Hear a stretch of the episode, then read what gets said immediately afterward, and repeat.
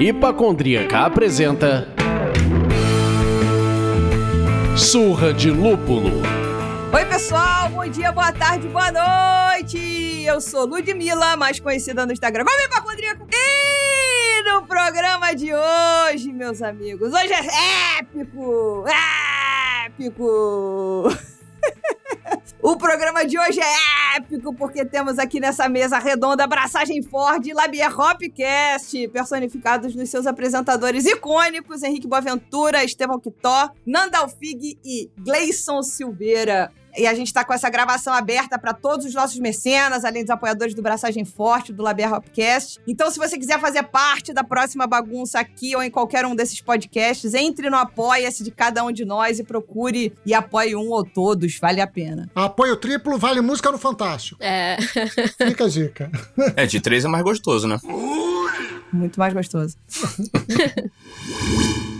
Antes de pedir que os nossos convidados deem um alô, a gente tem o prazer de informar que esse programa é oferecido pelos nossos mecenas empresariais, Rambier, Iris Pay, Cervejaria Ussá, Viveiro Vandenberg, Prússia Beer e Cerveja da Casa. Agora sim, Labier, por favor, Gleicinho e Nanda, deem o alô de vocês e na sequência, braçagem forte com Estevão e Henrique, por favor. Fala, família cervejeira. Nanda Alfig por aqui, com essa galera de peso do podcastiniana do Rolê Cervejeiro. Um prazer estar aqui, bater um papo com vocês, essa galera maravilhosa. E bora que bora. É isso, fala família cervejeira, Glecinho Silveira começando, é, não sei como batizar esse episódio, né? é um crossover de, de, de, gente muito foda no mercado aí do, de cerveja e podcast, no mundo do universo do podcast. Me sinto honrado lisonjeado de estar aqui na presença de vocês, tudo, né? Diretamente de Minas Gerais. Pena que eu não tô com pão de queijo no momento aqui, mas tô com cerveja mineira aqui. já já brindaremos. Então, gente, uma satisfação imensa, ainda mais com o Nadalfiga aqui, Kitó, Henrique, Leandrão, Lude. É, vai ser impactante, hein, esse episódio. Segura emoção, garoto. E aí, galera, Estevão da Suricato aqui. Muito honrado de participar. Vida longa ao Surra. Grande abraço, gente. Alô, Lloyd, tem Henrique Boaventura e eu só vim para pegar meu prêmio ou para tretar. ou as duas coisas, não me importo das duas coisas. História está sendo feita hoje. É isso aí. Bem-vindos, meus queridos. Muito bom tê-los todos aqui. Eu sou o Leandro, mas hoje vocês podem me chamar do Fabiano Cambota, da culpa é do Quitó. Porra, Leandro. Que eu tô me sentindo num salão aqui, só de estrelas do meio do mercado. O Henrique não pegou a referência. Eu não faço ideia do que tu tá falando, Leandro. O Henrique não assiste Multishow nem Comic Central. É, culpa do Cabral é Comic Central. É isso. Eu aceito, eu aceito. Aceite, aceite. Bom, não foi só ele que não pegou a referência, não, hein? Mas enfim. Porra, tu também não. Achei que tua veia comediante iria buscar essa referência. Perdão. Desculpa, perdão. desculpa. Não queria incomodar. Porra, tu não trouxe um culpa do Cabral, Lude, agora tu, porra, decepcionou. Porra. Acontece. Henrique, acontece. Eu sou perfeita, mas nem tanto. tu é perfeita, mas vacila.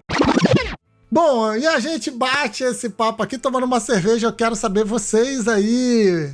Nanda, o que que você tá bebendo? Olha, vou de Prússia, né? Que a Prússia tá presente em tudo, é onipresente. E tô com a fake IPA. E vou abrir ela aqui com vocês. Não sei que eu dou com sede. É isso que eu sei. Pode abrir, pode abrir. Manda bala. Bora lá. Barulho gostoso. Pois é, só isso que eu queria que meu microfone captasse. Então vão ser seis taladas hoje. E você, Gleicinho, o que, que você tá bebendo aí? Rapaz, né, cara, como esse episódio ele é um, um crossover muito louco, né, e as coisas estão se conectando nesse universo virtual, eu trouxe, eu trouxe aqui a Cosmoglitch da Prússia também, Ah, que é uma cerveja muito foda. Esse rótulo é maravilhoso. eu me amarro nele. É uma coisa linda de Deus. É uma cerveja do Bertu, que é o apoiador onipresente, quis homenageá-lo nesse momento, que é um apoiador que tá no Braçagem, no Sur e no Laber Hopcast. É receita dele com Zolê. Também uma cerveja muito foda, que leva uma outra levedura, mas é muito boa também. Perfeito. Então posso abrir? Pode? Pode, vá lá, vá lá, vá lá. Escuta aqui. Ah, coisa linda. Ah, não, Leandro. Vamos trocar meu microfone amanhã. A gente decide o microfone do podcast baseado se ele faz barulho da lata ou não. Porra! Lud, tem que ter um microfone só pra lata. Pense nisso. Ah, não, para, para, para. Henrique começou, Henrique. Aqueles booms, sacou? Mas vamos que vamos, Henrique. Você aí, o que, que você tá bebendo? Eu, hoje é um oferecimento da Central de Tratamento de Água de Osório. então, como sempre, eu tô na base da água aqui, né? Não, não é nenhuma empresa específica, mas é da Central de Tratamento de Água de Osório. Um abraço pro pessoal que provê essa água pra mim. Tá bom, tá tudo bem. Eu não vou fazer barulho, tá? Eu vou... É, eu só consigo, eu não consigo no máximo isso. É meu growlerzinho d'água aqui. E tu, Kiton? Então, cara, é, são seis anos com o Henrique e eu tô ficando velho que nem ele. Tô na água. Tá bom, tá tudo bem. Eu termino a gravação e vou dormir. Tá valendo, tá valendo. Essa gravação é na segunda-feira. Me senti um alcoólatra agora. É, Não fica assim, não fica assim. a gente não fala, mas a gente julga. A gente respeita, mas a gente. E você, dona Lud, que eu tô curioso com esse treco aí na sua mão. Porra, o cara demora pra caceta pra me chamar, meu filho. Eu tô aqui fazendo uma homenagem ao cervejeiro profissional, porque o caseiro profissional é Henrique, mas o cervejeiro profissional da mesa é Estevão Quitó. Uma que eu comprei lá no Boteco do Raoni, a Flecha Flecha. Vamos ver, vamos ver. Não vai fazer barulho, não vai fazer porra nenhuma. Aí, Ah, olha aí, ó. Aí, Olha aí. aí. Fez, Fez. porra! Isso aí, pô. Leandro. Se não fizer, a gente bota barulho na edição e tá tudo certo. Ah, mas aí não tem a mesma graça. Você sabe o que, que é isso, né? É o abafador do Zoom. Essa aí é quase teto, hein? Serve devagar, serve devagar. Ela é super carbonatada. Serve devagar. Tô servindo mais devagar que eu posso. Desculpa. e você, Fabiano Cambota, da culpa do Quitó, tá bebendo o que por aí? Eu também tô vestido de Prússia hoje. Muito bonito. E eu vou beber, cara, eu adoro esse rótulo lá. Montinho, montinho, montinho. montinho, montinho, montinho. A Bélgica IPA. Tamo bem servidos, hein? Cara, vocês devem estar recebendo uma grana da Prússia diferente aí, meus amigos, que nem combinaram nada. hein? De seis pessoas, quatro estão bebendo e três estão bebendo Prússia, isso aí. É isso aí. Onipresente. Porra, Prússia do caralho, cara. Ninguém falou que eles não são. Só tô querendo dizer que, por exemplo, fica então a dica: Suricato paga nós. Queremos. Ela não é? É isso, né, cara? Um grande respeito, admiração pro Sebir, que, tipo, apoia a gente desde o episódio zero. Desde quando tava na ideia, eu liguei pro Fernando. E, Fernando, tem uma ideia de fazer podcast. Ele, tô dentro. Mas eu, eu nem te falei ainda qual é a proposta, não interessa. Eu tô dentro. então, foi um, um abraço aí, a Fernando e toda a equipe da Prusebia, Amanda, Léo, Douglas e todo mundo lá. Boa, boa, boa.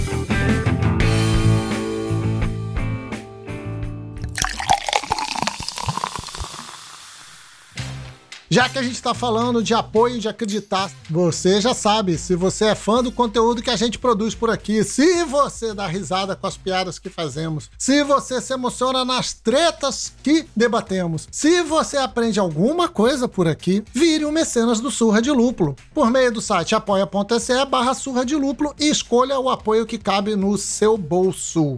Já passou na lojinha do Surra? Vista o que você escuta. Tenho certeza que temos uma estampa que é a sua cara. Acesse loja.surradilupulo.com.br e compre a sua. Enviamos para todo o Brasil. É isso aí, meus amigos. Não pode apoiar com grana agora? Sem problemas. Ajude a gente a chegar mais longe. Basta enviar o link desse episódio para um amigo que gosta de cerveja artesanal, podcast ou de falar merda. ou ainda compartilhar nas suas redes sociais marcando a gente. Estamos em diversas plataformas de streaming, mas o coração enche de amor quando rolam cinco estrelinhas do Spotify agora. Se fechar o combo cinco estrelas mais comentário no Apple Podcast, a gente pira de alegria. As avaliações ajudam as plataformas a entenderem que o nosso conteúdo é relevante e melhoram muito a distribuição dos episódios.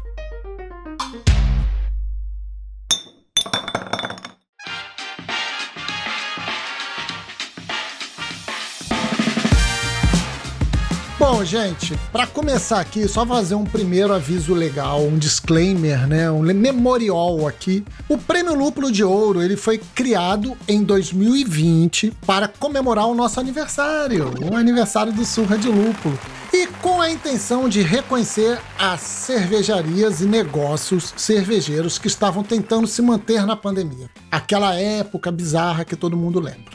Ganha quem tiver mais votos, e para isso, cada indicado poderia fazer campanha, ou seja, voto popular. A grande graça aqui é ser lembrado e indicado pelos nossos jurados e juradas. Isso aí. Então, só pra gente dar essa última amarrada, a gente teve sete jurados trabalhando com a gente, sendo cinco profissionais, um de cada região do país. E mais eu e Leandro, que não somos profissionais, mas enfim, a gente é dono do podcast, a gente faz o que a gente quiser.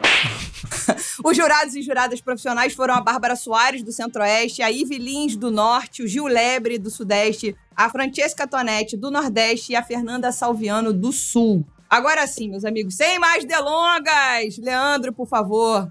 Então vamos lá, vamos lá, vamos lá, né? Então vamos começar aqui por.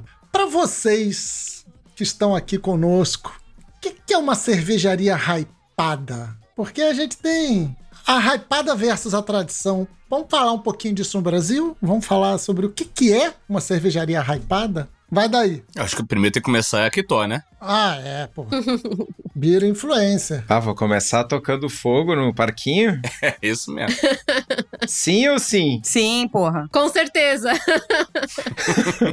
Vai que eu tô com a querosene aqui. Então, jovens. Primeiro de tudo, né? A gente confunde, sei lá, confunde, não sei se é a palavra, mas hype virou sinônimo de moda. Uhum. E originalmente são coisas diferentes, né? É uma coisa que é tendência, não necessariamente é algo que é o, o the hype is real, né? O hypado é aquilo que é moda, mas é, sei lá, é fake, não é tão bom assim. Enfim, passamos por isso. Cervejaria hypada no Brasil é a cervejaria que faz pastry stout, double haze e vende pequenas médias quantidades por preços exorbitantes. É um modelo que está consolidado no mercado brasileiro, sem julgamento de valor, mas se vocês entrarem no top 50 do Untapped hoje e voltarem daqui a três meses e olharem o top 50 do Untapped, vai ter cervejarias novas, assim como tinha três meses atrás, seis, nove, doze e assim por diante. Toda semana aparece uma cervejaria nova, ah, poucos check-ins, galera fazendo Hazy Double, Pastry Stout, Smooth Sour e tal. E o consumidor, isso vende, é moda, é bomba nas redes sociais. E não tem nada a ver com qualidade. O grande ponto é esse. Dá para fazer, sei lá, meu, já falei sobre isso. A Pilsner Urkel tem uma nota no Untapped que é, sei lá, 3.4. E a minha Czech Pils tem, sei lá, uma nota 4 e alguma coisa. Mas nem se eu nascer de novo sete vezes eu consigo fazer uma selva melhor do que a Urkel. E, tipo, sei lá, enfim. Hype é meio foda. Pode falar palavrão aqui? Pode, né? Pode. Pode, caralho, pode sim.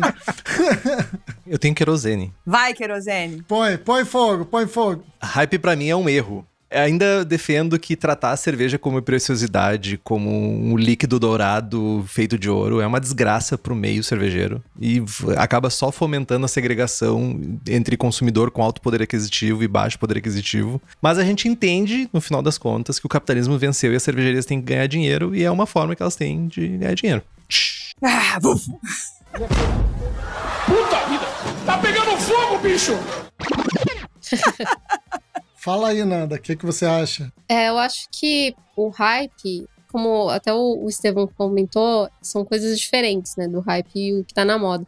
Mas a questão também, né? Quem é que faz esse hype também, né? Eu acho que também tem, um, tem que saber da onde que quem é que fala, "Ah, não, agora a cerveja da moda vai ser do hype do momento, vai ser a IPA, sei lá, a Lager, ou enfim. A gente precisa também entender, não para poder responder, né? Tem outras perguntas atrás, assim. Eu acho que o hype, acho que mais atrapalha a quem tá vendendo cervejas clássicas ou, ou outros estilos a quem tá começando, do que ajuda, assim, sabe? É, é, assim, é meio contraditório também que eu vou falar, mas de certa forma, por outro lado, ajuda é, quem tá começando a entender, ah, esse aqui tá vendendo mais, eu preciso dar força na minha cervejaria que eu tô começando, então eu preciso começar com uma IPA, uma New England, uma Juice, sei lá. Então, tô muito contraditória aqui, mas é exatamente dois pesos e duas medidas, né? Mas eu ainda tô concordando até um pouco mais com o Henrique no sentido de o capitalismo venceu, assim, acho que o valor final acaba afetando muito mais, assim, não só para quem consome, mas também para quem produz. E, e, quem faz a moda precisa pensar que a moda, né? A moda não, quem faz o, o hype acontecer precisa pensar que existem públicos diferentes, né? E, enfim, é isso. Tô divagando aqui, mas é porque é um papo muito profundo, assim, né? Que tem dois lados, né? E é isso. não falei, mas falei, não falei nada. Mas... Não, a gente tá numa mesa de comunistas!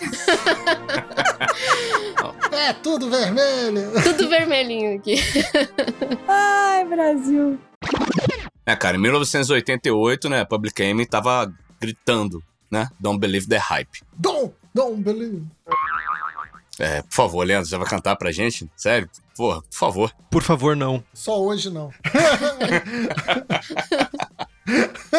Cara, a questão não é tipo, don't believe hype, não acredito no hype, mas conteste o hype. Quem é o hype? É o que Nanda falou, né, cara? Quem tá promovendo o hype? Por onde você tá consumindo uma informação que diz que aquilo é a tendência? Enfim, é aí que a gente tem que colocar um pouco de atenção ao mesmo tempo que você ter cervejas hiper caras aí de, sei lá, 60, 80, 100 reais o litro, você tem um hype da rua que é um hype muito orgânico e, e a gente aqui em BH a gente vê uma cervejaria hypada em bares populares. Isso daí acontece aqui em Belo Horizonte. Então, por exemplo, aqui atrás de mim, que a gente tá no vídeo, é a cerveja hypada em BH.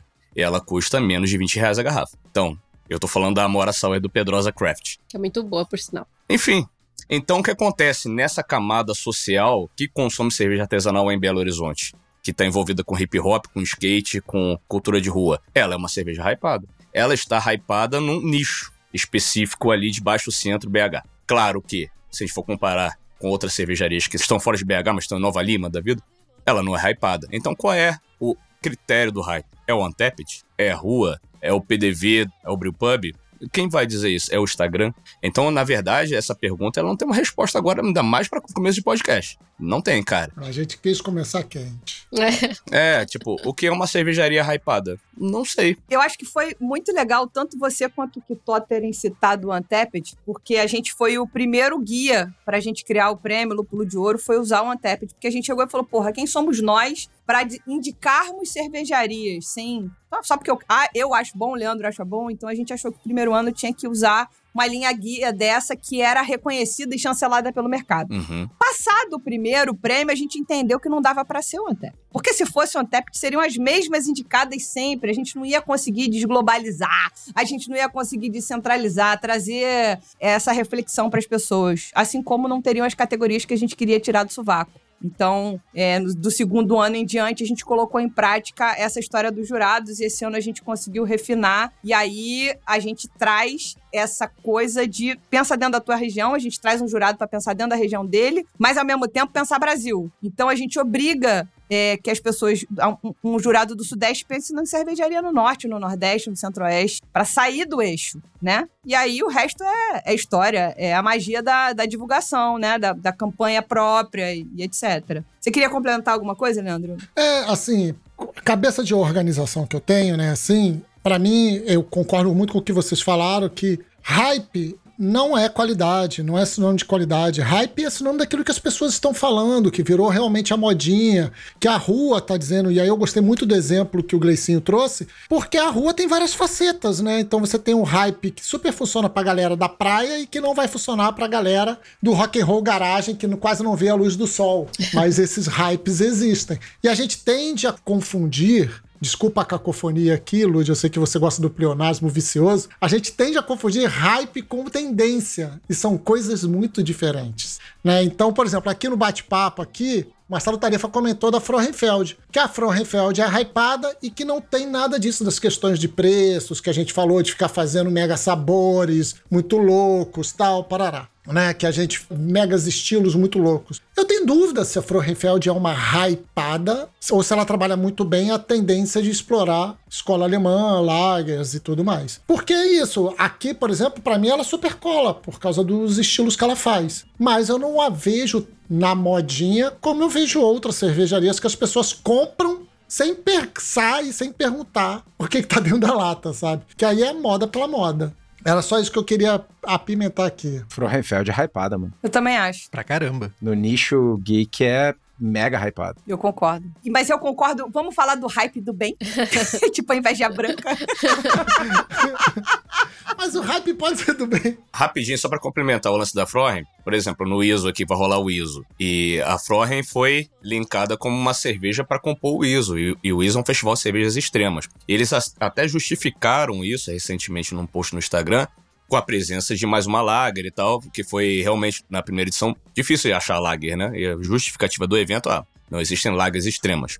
Mas eles trouxeram agora a Frohen, que é uma cerveja de 3,8 teor alcoólico, para um festival de cervejas extremas. Então, assim, não é que seja contraditório, mas ela tá compondo um casting ali de cervejas que são procuradas e desejadas pela galera, assim, né, do, do mundo geek, igual o que Tó tava falando. Eu não vou falar sobre esse evento, apesar de eu, vou. Eu vou, vou tá lá, vou tá lá, mas não vou falar sobre esse evento. Garrei um rancinho numas paradas aí. Eita puta que pariu. Cara, começou bonito esse podcast. Mas não vou falar sobre isso agora, tá? Curiosos aqui. Isso vai ser se a gente fizer um podcast de fofoca. Começou bonito. Se a gente fizer um podcast só de fofoca, aí eu falo sobre isso. Mas enfim, não vai ser hoje, não vai ser hoje. Podcast de fofoca daria muito certo se a gente não se queimasse em dois minutos no mercado. Nossa. Mas, meu, eu tenho várias. Tô me segurando pra contar. Em cinco minutos acabou. E a cara do que Todd, eu não me aguento mais com esses segredos. Mano, o meu apelido no trampo é Fifi, velho. Eu sou o cara que, quando tinha um barulho no corredor do prédio, abria a porta e ficava aqui, ó. E no outro dia de manhã tava avisando, né? Tá certo. Muito bom, muito bom.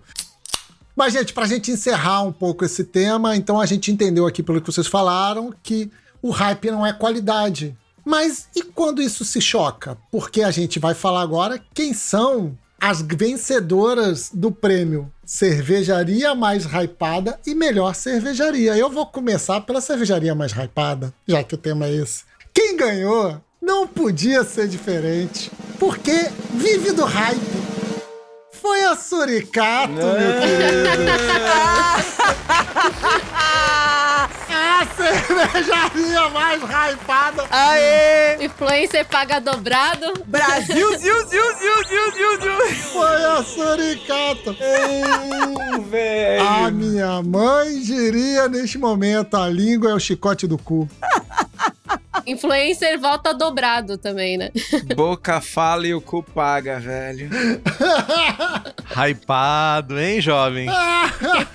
Muito hypado. Valeu, jovens. Hype Boy, a nova camisetinha agora, Hype Boy. Que isso, hein? Agora foi a chancela nacional. Muito obrigado, jovens. Muito obrigado. Muito feliz pelo reconhecimento. Bom, depois dessa comoção bizarra, calma, Kitó, fica calmo! Fica calmo, a gente vai tentar desfocar de você. Vamos tentar. Quem será que foi a cervejaria vencedora de melhor cervejaria do Brasil, meus amigos? Foi, a, a batalha foi dura, o negócio foi trocação franca. Trocação franca. Pá, pá, pá. Mas quem levou também foi... Foi quem? Suricato Ales!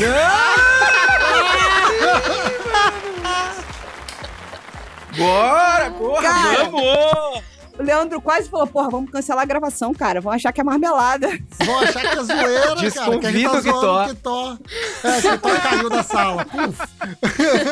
Bora, valeu, porra, vamos! Porra, parabéns, parabéns. Massa, massa. o cara já chegou levando duas medalhas de cara, filhote. Porra. Então tá, né? Já sabe, né? Medalhas chegarão em, em sua residência ou na residência do Suricato pra você logo mostrar por aí. As medalhas desse ano, inclusive, ó, estão lindas demais. Vocês vão amar. Assim espero. Também se não amarem, faz de conta que amor. Foda-se. Discurso, discurso. Não, ele vai ter oportunidade de fazer um discurso agora, quer ver? A pergunta já é direcionada pro homem, cara. Pro cara que já tá com o pescoço pesado com duas medalhas. Você que é o cervejeiro profissional da mesa, qual a tua percepção sobre a crescente, porém ainda pequena participação feminina como mestra cervejeira, mestre cervejeira? O que, que você pensa sobre isso? Essa pergunta vai ter um desdobramento, mas vamos primeiro nessa fase da pergunta. Então, gente, é tema sério. Primeiro de tudo, óbvio precisa ser dito. Quase não tem cervejeiras no mercado. A proporção é ridícula. né? O mercado perde. Tem diversas pessoas que estão fora do mercado, diversas mulheres que, enfim, né, não têm acesso, não têm oportunidade, que poderiam estar produzindo cervejas fantásticas. Eu gostaria de lembrar todo mundo que a gente está aqui num podcast de cerveja ao fim e ao cabo porque a gente gosta de cerveja. E se não tem cerveja boa para tomar, não faz sentido ter braçagem forte, surra de lúpulo, Labier Hopcast, nem nada que envolve o meio. Então a gente, para começo de conversa, a gente perde, né? Uma historinha rápida. Em 2015, 2014, enquete do Bob. E aí, numa das perguntas, ah, você enxerga preconceito no mercado cervejeiro? E eu, numa bolha total, guri, olhei para aquela pergunta, ah, eu não me enxergo. Não enxergo. Não faz parte da minha realidade. Cara, de lá para cá, a quantidade de merda que aconteceu e que a gente vê todo dia e que eu passei a enxergar, bizarra, assim. A gente tem pouquíssimas oportunidades. Enfim, tá, o cenário tá melhor, mas precisa mudar. Todo mundo precisa fazer um pouquinho e muita gente precisa fazer muito para esse cenário mudar e mudar logo, porque, enfim, é, tá errado. Total. Quem já quer chegar comentando alguma coisa por aí antes de eu partir pra segunda? Ah, cara, eu acho que, assim, como o Estevão falou, deu uma melhorada, mas ainda é muito, muito, muito pequeno, assim. Eu acredito que deve ter muitas mulheres que são super competentes, que fizeram cursos de, de, de, produção e tal, e que não tiveram uma oportunidade, assim, não só pelo lance do, do preconceito, assim, né, do, não só não, na verdade é por isso, né, muitos, ah, não, não, a gente já tem um cervejeiro aqui que faz e tal, às vezes não dá essa oportunidade para aprender mais e praticar e, e produzir e tal.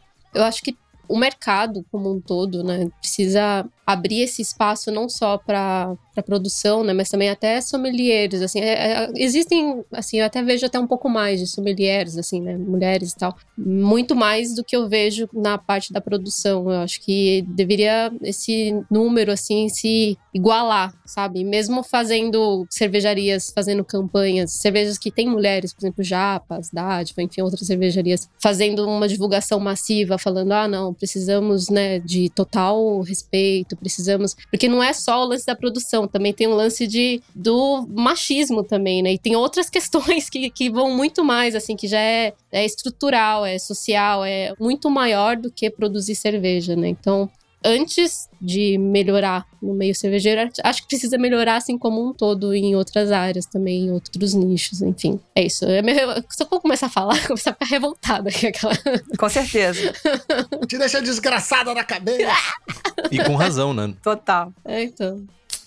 Eu acho engraçado o que o Kitó falou da parte da bolha dele lá quando respondeu em 2015 e tal. Porque quando a gente estava fazendo o levantamento desse resultado, eu comentei, eu acho que um pouco antes, até durante a votação, eu comentei com a Luz. Eu falei, cara, a percepção que eu tenho por causa dos programas que a gente grava, o Eu Cervejeira e alguns outros que a gente grava, com tanta mulher no mercado, isso me deixa um pouco míope da diferença, sabe? Como a gente procura, a gente corre atrás de trazer as mulheres para poder gravar com elas, tal, ouvi-las, eu fico um pouco míope. Então, às vezes eu tenho uma percepção de que não é tão contrastante assim. Mas é, né? É muito contrastante. Mas é muito, muito. Quantas cervejeiras mulheres você conhece? Quantos homens cervejeiros você conhece? Tipo, é desproporcional, assim. Existem mulheres muito fodas, assim. Tipo, você vê a Maíra, a Maíra Kimura, as meninas da Fernanda Ueno, Fernanda Ueno. As meninas, elas mandam muito bem, cara. Elas mandam muito, assim na produção. Eu conheci há pouco tempo que até descobri que até atrás da minha rua aqui, tipo, muito perto, tem a cervejaria Curisca. Uhum. Uhum, já falamos com elas. Então, elas, elas são muito fodas, assim, elas têm uma história super legal, tem um espaço ali que tem que abraça todo mundo, sabe? Não é só mulheres, mas tem a galera que é LGBT, tem a galera negra. Então, é, aqui o bairro é um bairro, assim, bem diverso, mas é muito pequeno, assim, se você for ver, tem uma cervejaria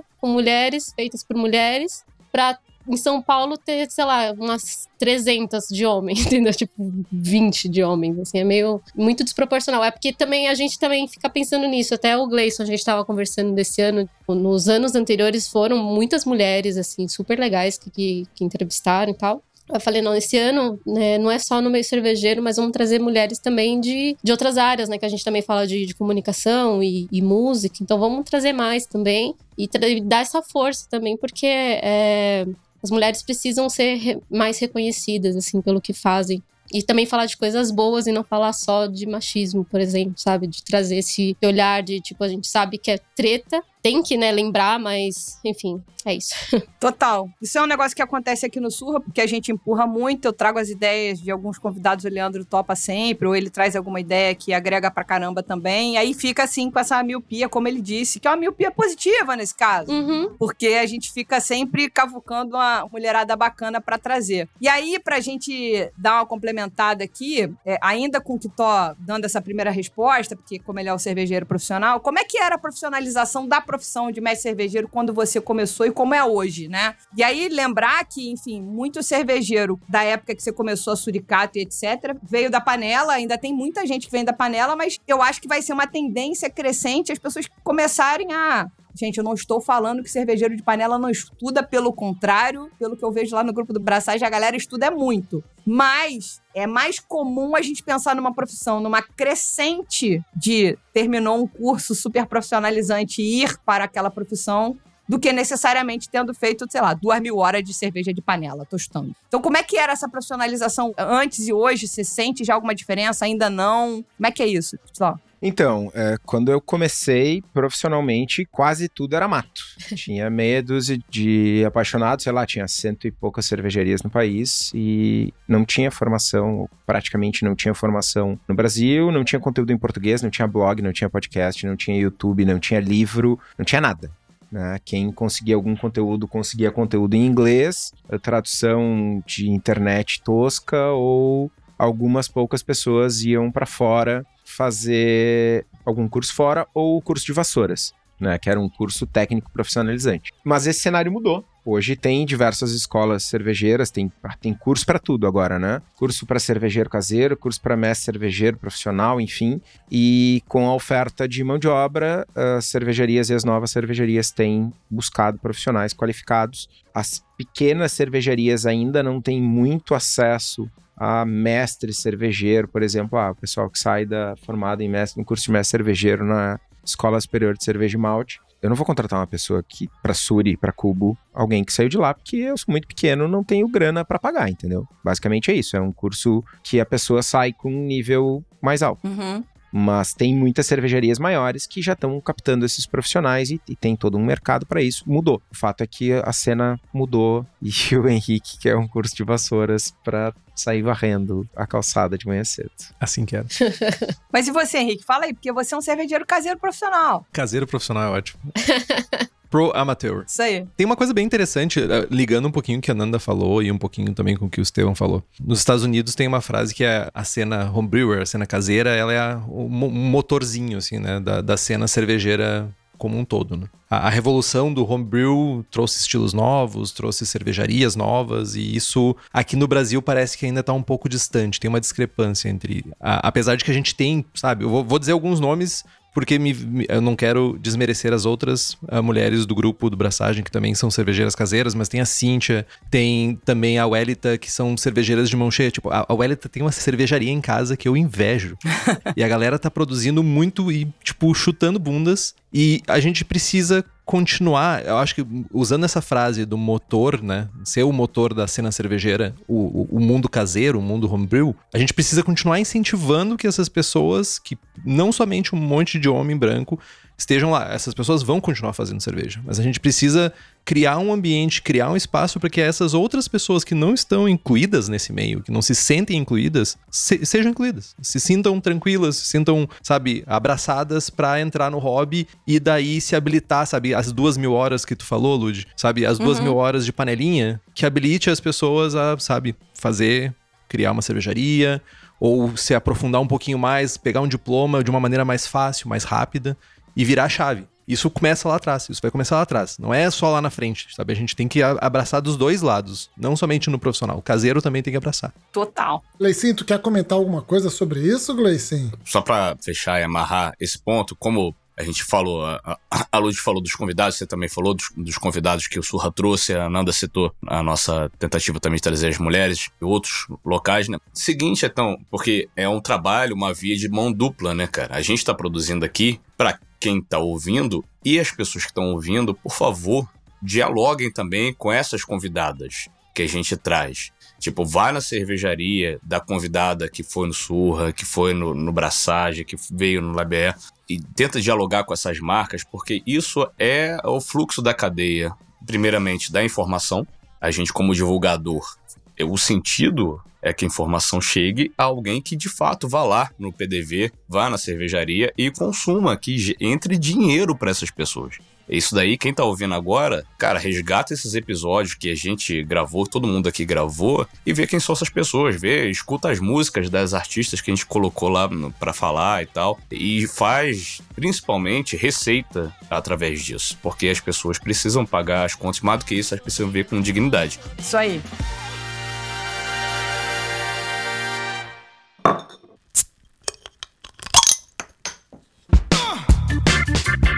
Vamos entregar então mais duas categorias. Eu vou fazer uma aqui e Leandrinho vai puxar outra na sequência. Eu vou chamar aqui quem foi eleita a melhor cervejeira do Brasil. E o que eu posso dizer é que o post que a gente anunciou, as indicadas, foi o mais compartilhado dos 10, porque a mulherada entrou, filhote. Cara, entrou. Massa, massa demais. Carrinho de mão, badá, badá, badá, badá.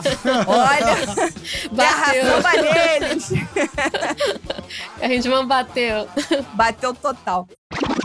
E aí, a vencedora fez campanha porque a disputa era, porra, dedo no cu e gritaria, com todo respeito.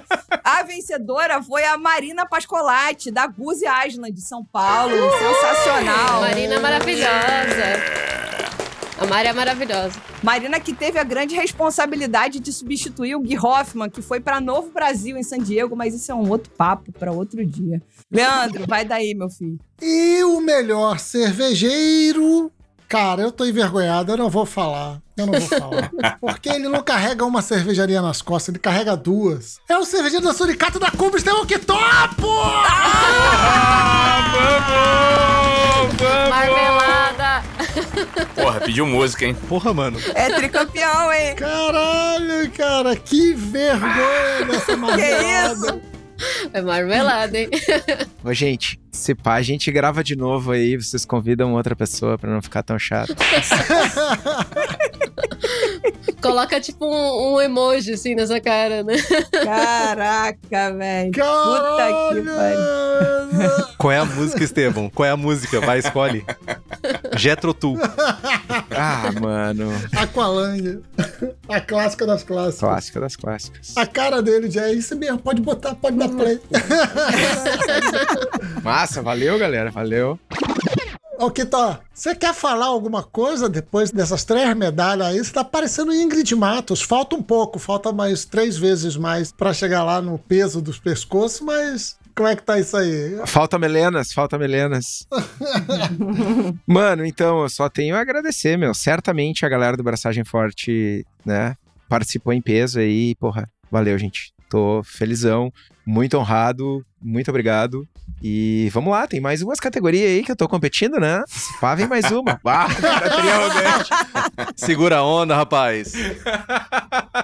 Se empolgou. Descalçou as sandálias da humildade. Pronto, ele jogou fora. Ele falou, foda-se. Eu sempre digo, não alimentem o ego do Estevão. Nunca façam isso. Agora é tarde, mano. Agora é tarde. Já era. Porra, aí humilhou, humilhou, humilhou. Puta que pariu. Vou botar os pezinhos descalços no chão. Vamos lá. E vamos falar de inclusão.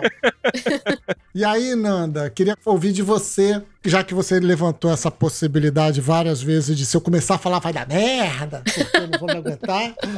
explora, explora.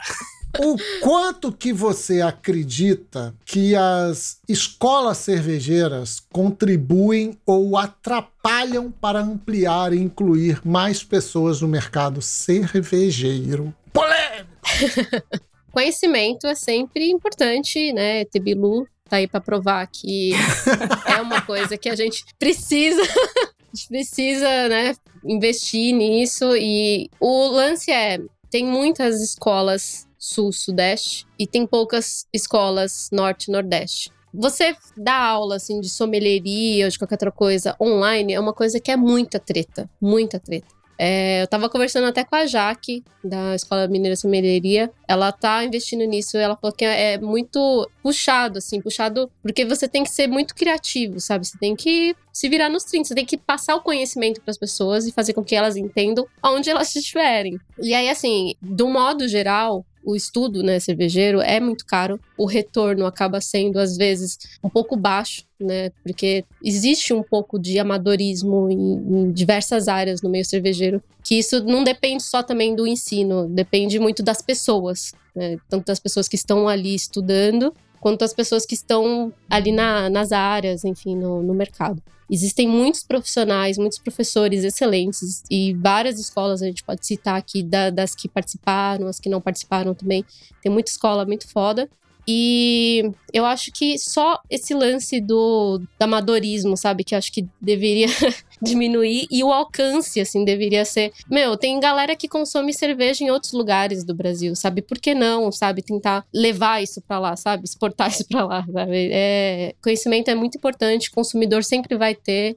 Se eu puder dar meus dois centavos aqui no assunto, para mim, inclusão está muito associado a gente entender o momento de cada um do, do, público que vai usar o curso, seja ele consumidor robista, seja ele profissional, seja o momento financeiro, um monte de coisa. Então, em algum momento rolou um boom da cerveja artesanal e o curso sommelier foi pá, muito disseminado. Quando, na verdade, talvez muita gente precisasse apenas de um curso de introdução, entender um pouco mais do que está bebendo, aprender o que está no seu copo. E aí, se isso daí te deixasse feliz e você quisesse aprofundar um pouco mais, você ia subindo outros degraus, né? Um teste. Aí investe mais. Uhum. É, o problema é que o curso vai do zero ao 100, do zero real ao 4.200. Aí, gente, aí não inclui ninguém. Vocês vão me perdoar. Se a gente está falando de latão de 40 reais, curso de 4.200 também não inclui. A solução, como a Nanda falou, o curso é caro, a cerveja é caro, o profissional é caro. Tudo bem. Talvez a solução disso seja um curso mais simples para começar, para você ir preparando as pessoas, entendeu? Mas eu também tô tirando essa informação apenas de Mitsubaquito. Eu não sei quanto custa para fazer um negócio desse. Eu não acho que é mole, não. É fácil falar e difícil executar. Mas aí eu quero complementar. Eu acho que o seu sovaco não está fedendo. O seu sovaco está com o cheirinho propicioso. Tá certinho, inclusive. Mas eu nunca disse que ele está fedendo. Porque assim, por exemplo, a gente tava num bate-papo há algum tempo, eu, a Lud e o Maurício Grille. E ele falou, cara, a gente tá precisando de uma nova onda, né? De uma nova onda do mercado cervejeiro, de consumidores e tudo mais. A gente não vai repetir a onda que teve lá em 2013, 2015, 2000, por ali, no, no início da década de 10 dos anos do, do século 21. A gente não vai repetir essa onda, porque essa onda era dos Ai, eu odeio termo em inglês, mas eu não sei traduzir esse.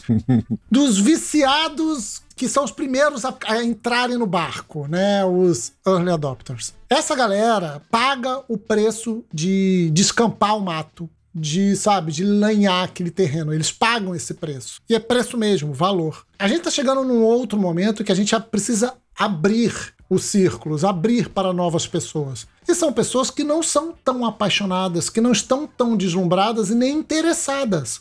E as escolas, na minha humilde opinião, agora é total opinião do Instituto Data Cu, elas são grandes formadoras de ou consumidores ou de profissionais do mercado. E se elas não inverterem para serem cada vez mais inclusivas em termos de poder aquisitivo, não só etnia, gênero, sabe? Eu tô falando de poder aquisitivo mesmo, de ser menos elitista, a gente vai ter um problema, porque os adotantes iniciais terão dificuldade. Ou melhor, não é que terão dificuldade, não serão suficientes. É isso, para sustentar o mercado. Perfeito, Leandro. Aí tu casa isso com cervejas de 60 reais a lata, 80 reais a lata. Tu casa todo esse cenário onde tu tem. Tudo é caro. Tudo a gente tá focando numa parcela muito pequena da equação. Sim, muito sim. pequenininha da equação. E não estamos nem falando de inflação, né? Porque sempre foi caro, né? Sempre foi caro. E vai ser sempre caro, não importa. Se, se a produção for 10 e tem gente pagando 80, vai custar 80. É isso que vai acontecer. Tu junta isso e realmente houve um boom de escolas cervejeiras, Brasil afora e com certeza Brasil fora, até Centro-Oeste, a gente sabe que outros uhum. estados pro Norte e Nordeste não tem tanta abrangência, mas também tem muita coisa ruim. Não dá pra gente simplesmente ignorar que também aproveitando o hype, aproveitando a, a modinha, aproveitando early adopters, que nem o Leandro falou, surgiram mil coisas, mil cursos prometendo mundos e fundos e cobrando a mesma coisa que um curso que tem mais conteúdo, que tem pessoas, sabe, dedicadas a dar aula e tudo isso. E eu acho que é realmente esse momento, Leandro, que a gente tá passando agora. Essa, de de certa forma, decadência de alguns cursos é, uma, é um demonstrativo de que as pessoas estão começando a pensar duas vezes antes de simplesmente pagar e dizer, não, beleza, vou ser sommelier Total. e agora minha vida tá feita no mundo da cerveja. É isso que eu preciso, saca? Eu acho que tem um pouco disso. Eu acho que a gente tá nesse momento de realmente de entender que não é simplesmente pegar um diploma, olhar pra uma foto, olhar, ficar olhando pra um copo e tirar uma foto no Instagram que vai fazer você um profissional ou uma profissional cervejeira. Tem certeza? Tenho. Tá chegando nos influencers já. Você tem certeza? Fala então, Gleison, já que você fala que tem total certeza, complementa. Não, cara.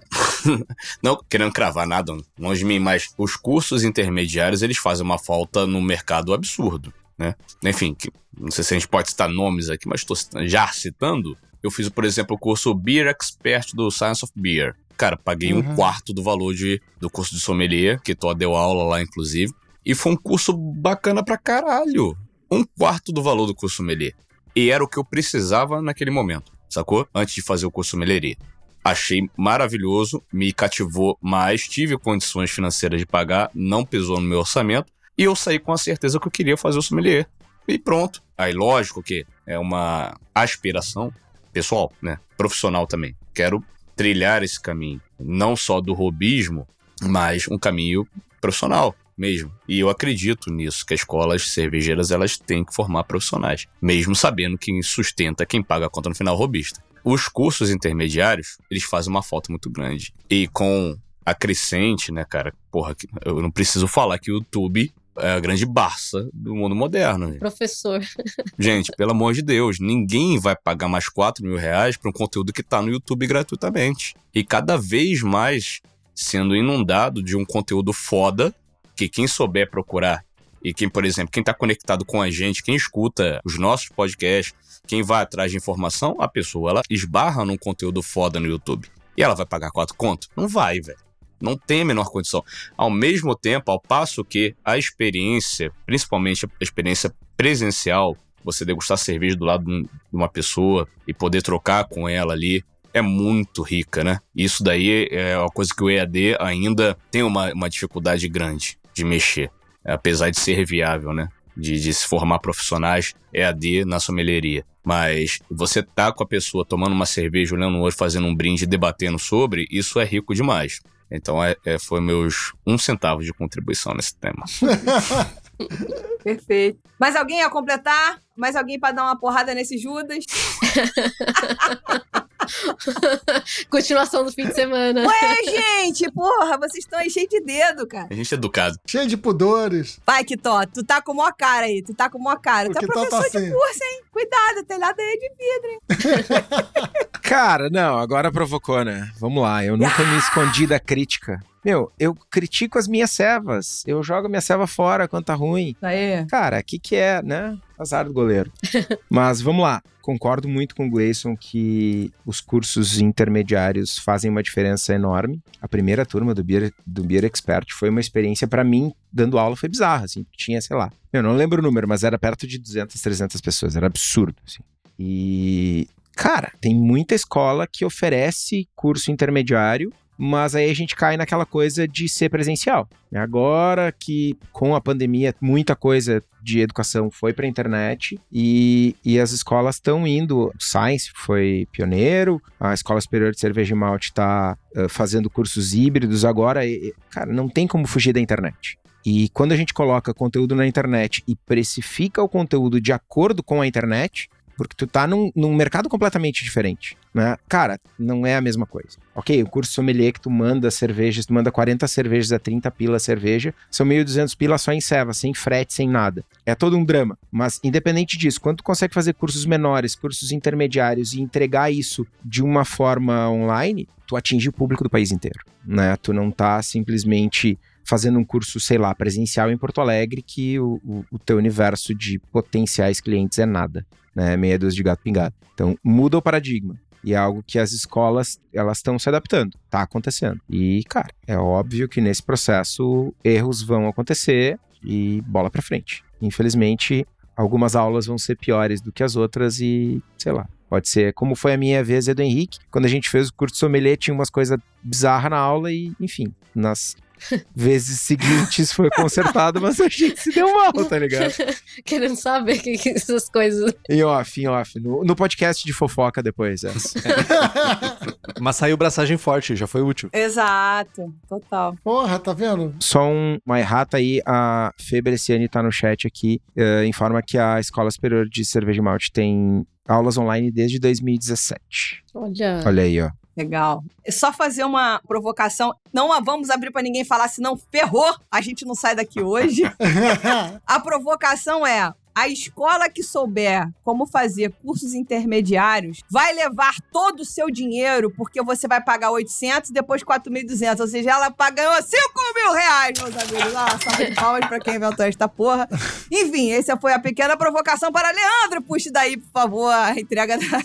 Já que estamos falando de escola, vamos premiar a melhor escola cervejeira. E, gente, eu fiquei tão feliz de ver essa escola ganhando. Sabe por quê? Porque a gente tá falando de diversidade desde o prêmio anterior. E essa escola vem trabalhando diversidade na prática, na veia. A Academia da Cerveja virou bicampeã do lúpulo de ouro de melhor escola cervejeira. E ela é diversa porque ela é gratuita, porque ela faz uma turma só de trans, pessoas trans. Ela faz uma turma só de mulheres. Cara, assim, é impressionante quanto ela se dedica em ampliar o público. Eu acho que é um trabalho maravilhoso e que todo mundo da academia merece parabéns.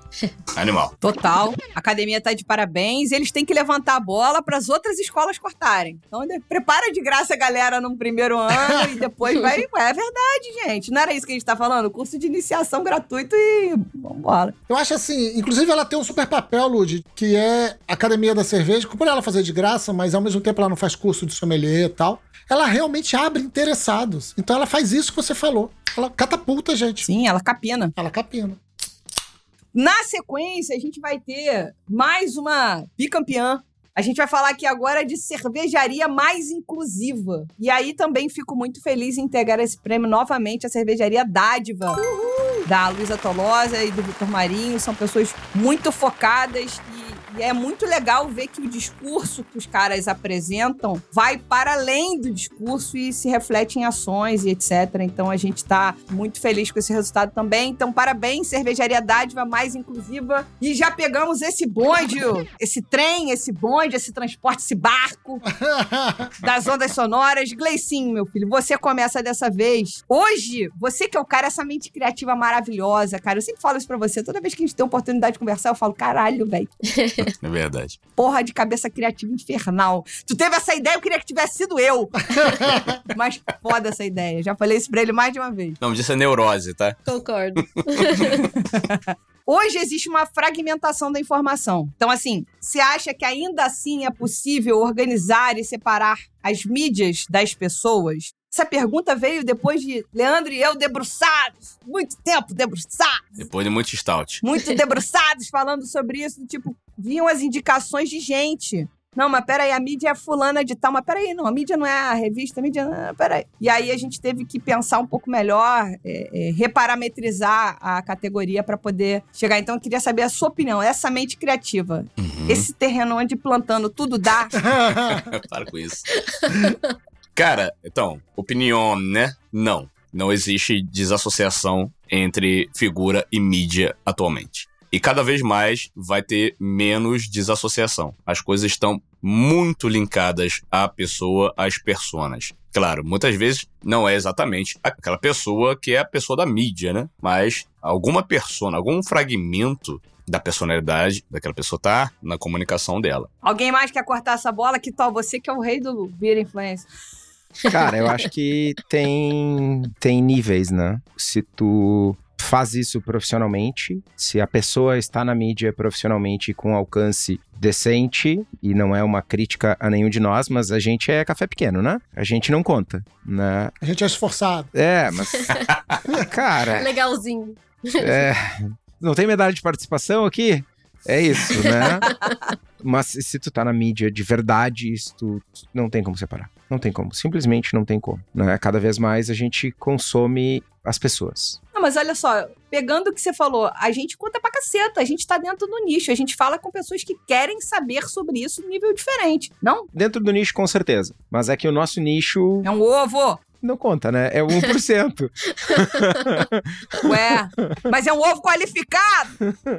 Mas tem uma coisa, mas o nosso nicho quer falar com as pessoas reais, não quer falar com alter ego, não quer falar com o avatar que a pessoa finge ser Sim. durante 50 minutos de um podcast e quando todos os podcasts aqui tem grupo de apoiadores e apoiadoras, ah, mecenas e afins. Então, fica muito nítido na interação do dia a dia que se a gente não for as mesmas pessoas, se a gente tiver essa divisão, as pessoas não se identificam mais. Elas vão ver a falha acontecendo ao vivo, sabe? Não, o Henrique é diferente, o Estevam é diferente, Gleison é diferente, Nanda é diferente. E as pessoas gostam por causa disso. Elas se identificam, elas entendem quem nós somos. E é por isso que não tem essa mais essa divisão. E eu acho que as pessoas que realmente conseguem esse tipo de interação, esse tipo de conexão com o seu público-alvo, são as pessoas que são diretas, honestas e reais, assim. Não são fabricadas. Eu queria até pegar um gancho do que você falou do lance de da pessoa se identificar. Quando o Gleison falou, ah, é, a gente tem entrevistado muitas pessoas que o tema sempre acaba sendo autenticidade. Geralmente, quando a gente vê pessoas diferentes trazendo coisas que a gente se interessa, a gente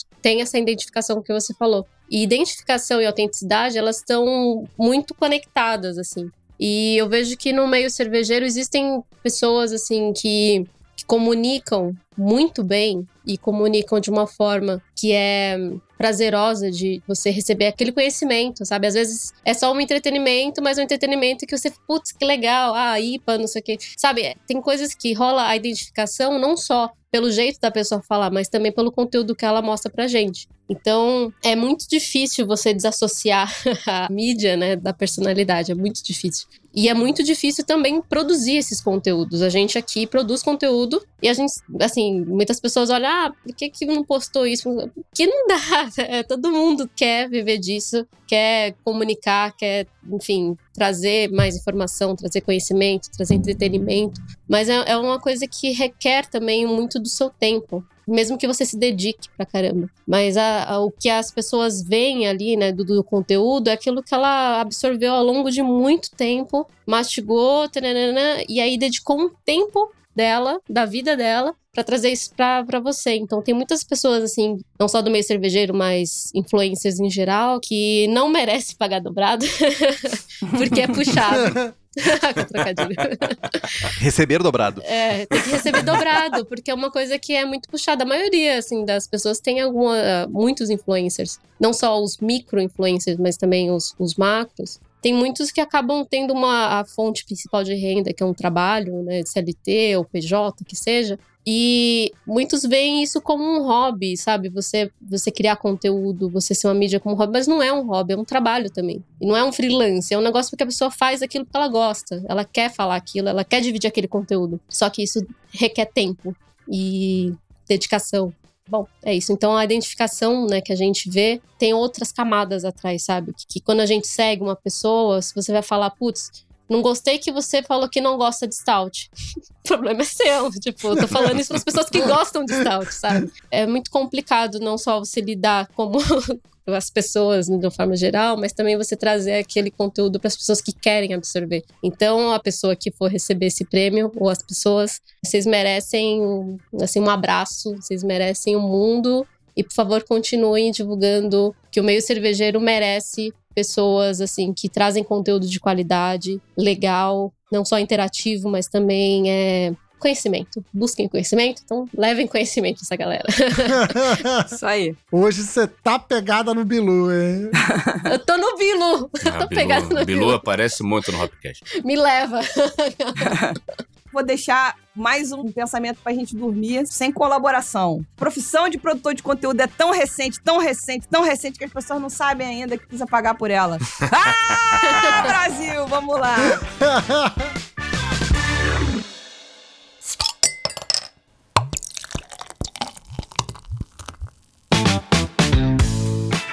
Vamos lá, quem foi a melhor mídia cervejeira e, novamente, foi uma. Como é que fala? Bicampeã, meus amigos. Bicampeã, bicampeã. Tinha gente boa, tinha, além de mídias que são CNPJs, tinham mídias CPF também, mas quem ganhou foi uma mídia CNPJ, e no caso aqui foi a Revista da Cerveja, que ganhou novamente esse ano.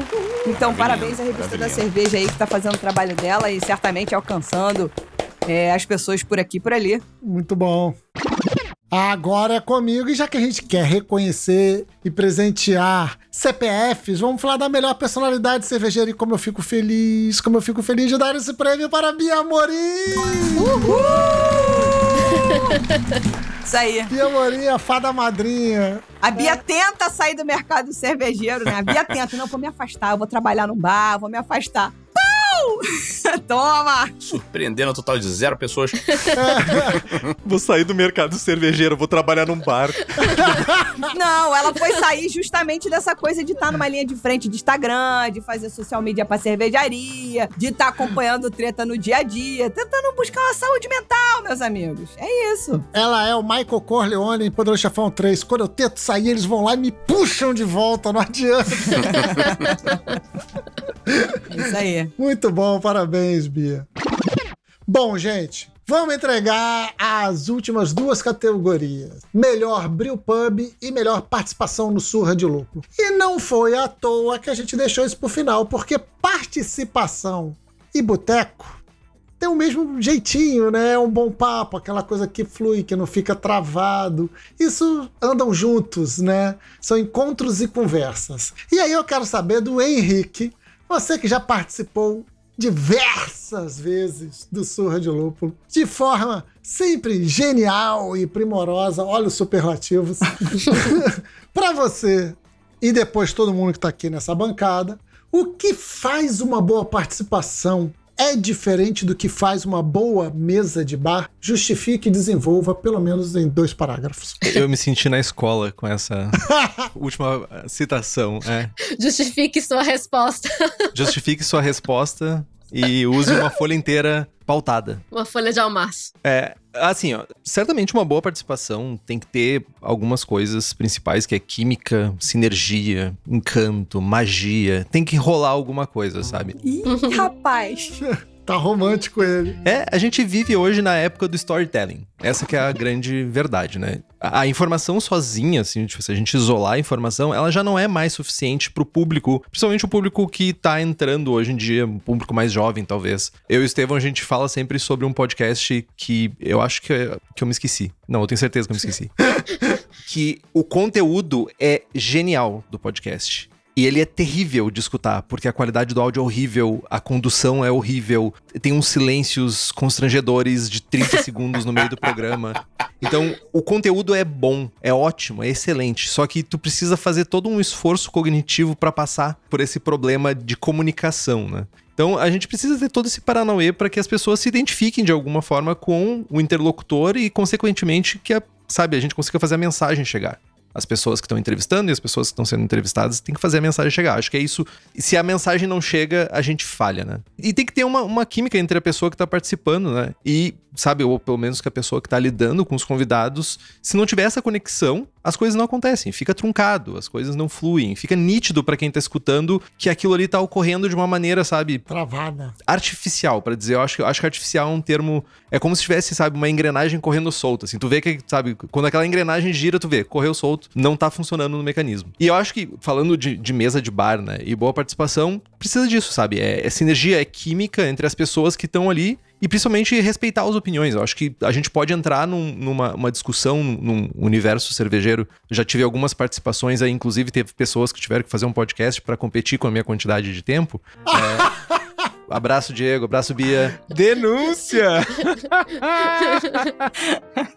Mas se não tiver essa química, sabe? E se não tiver um respeito de conseguir entrar numa discussão e as duas pessoas, três pessoas, quatro pessoas saírem dessa discussão ainda discordando, mas tudo bem, sabe? É isso que funciona. Menos quanto a Djavan. Djavan a gente não discute. É ruim. Cara, eu acho que uma das melhores coisas que você falou do que você falou agora, entre outras coisas, foi: é possível ter uma discussão de quatro pessoas e todas elas saírem com as suas próprias opiniões e gostando ainda das outras. Caraca, tem uma galera que entra numas, cara, de eu vou te convencer. É hoje que eu vou te convencer. E Puta que pariu! Enlouquecedor. Enlouquecedor. Enlouquecedor. Não é isso. Eu não tô nem falando de podcast, gente. Eu tô até falando de grupo, hein? Grupo, fica a dica em grupo, grupo, grupo. Mesa de bar, gente. Mesa de bar. Levanta todo mundo e na próxima vez tá todo mundo sentado lá de novo. Tá tudo bem. Vamos concordar em discordar, sabe? Tá tudo bem. Total, total. Se você não vai trazer mais um assunto aqui agora, que agora sim, essa cartada foi a última para você agora acreditar em mim e mudar de ideia. Puta que pariu. Ah, Brasil. Kitó, você tem maior cara de que é bom de bar. Você é bom de bar? Bom de papo de bar? Eu não sei, É modesto. não sei. Eu rio bastante, falo bastante fofoca. Então as pessoas gostam de ir pro bar comigo, entendeu? Então você é ótimo. Tu é bom, tu é bom de bar. Tu é ótimo. Aí já ganhou pela fofoca. Mas, né, sempre tem uma quentinha ali e tal. Mas aí é roubar, né? Aí você é roubar? Eu acho que é, né? Você tem que usar todos os seus artifícios, suas Ah, artimanhas. mas tu chega com a quentinha aqui, ó. Porra, é difícil resistir. A galera não se assume, mas todo mundo gosta de um- uma fofoquinha, né? A fofoca bom pra mim, fofoca só vale. Fofoca só presta, ela só ela foi inteira. Essa parada de eu só ser uma parte da fofoca, não me conta esta merda. Tá, não, mas aí eu preciso me dar o alto tapinha nas costas aqui, que é como contar a fofoca. Tu conta um pedaço da fofoca, Não, a semi-fofoca é fofoca. capta a audiência, todo mundo fica naquela tensão. Aí você mata a pessoa. Aí começa a chegar. E aí tu conta o restante. Ou conta. Né? A semi-fofoca é a hora que tu liga pro amigo. Não, mas se você não concluir, você tá criando a fanfic. Não, mas funciona, sempre funciona. Você não recebe a mensagem do Estevão de manhã com assim, tipo, meu, tem uma parada pra te contar. E desaparece por uns 15 minutos. Mano, são uns 15 minutos que o Henrique tá com o batimento cardíaco mais alto do dia. Ele corre 20 quilômetros e o coraçãozinho não bate tão forte, velho. É ou não é? não é, mas tudo bem. Vou começar a dar um improve na hora de eu contar uma fofoca pra você, Henrique. Porra, que isso, hein? É ótimo isso. Continue, continue fazendo isso. Daqui a pouco a galera tá estirada no chão e não sabe por quê, né? Porra, eu sou aquela que conta fofoca, mando print, Caralho. mando áudio pra explicar melhor, entendeu? Parei, parei total agora. Escola de fofoca. Odete Reutemann, não, não. Kitó. Estevão Kitó. Gente, o que vocês querem falar de mesa de bar aí, de personalidades, de... O que que vocês querem aí? Como é que é no Labier? Nando, ou Gleison, como é que é essa pulada aí? Então, mesa de bar é, é o nosso divã, né? Psicólogo? Hã? Quê? Por exemplo, aqui no Label Hopcast, a gente, nós já, a gente maltrata muito o Label Hopcast, né? Birosca virtual, boteco digital, Nave espacial. nave espacial, em breve vai ter nave espacial. Cara, mas a gente defende que é isso, né? O, o boteco é o lugar das discordâncias concordantes. Ponto. Perfeito. E quanto a receber convidados para essa mesa de boteco, o grande desafio, pelo menos para mim, é que o condutor dessa comanda, o dono da comanda, ele pode simplesmente ser negligenciado pelo convidado. O convidado ele está para ser seduzido, ele está para ser encantado a entregar a sua melhor versão, a sua história. Ou ao contrário, não se procede, né? O apresentador ali, o condutor, o dono da comanda, tem que estar muito atento. E tem que estar muito atento a muito detalhe, muito detalhe técnico e chato. Total. E isso é difícil das pessoas perceberem, porque a gente não vai ficar falando nesse podcast. Gente, eu tô vendo aqui até uma hora e 25, não sei se vai dar tempo.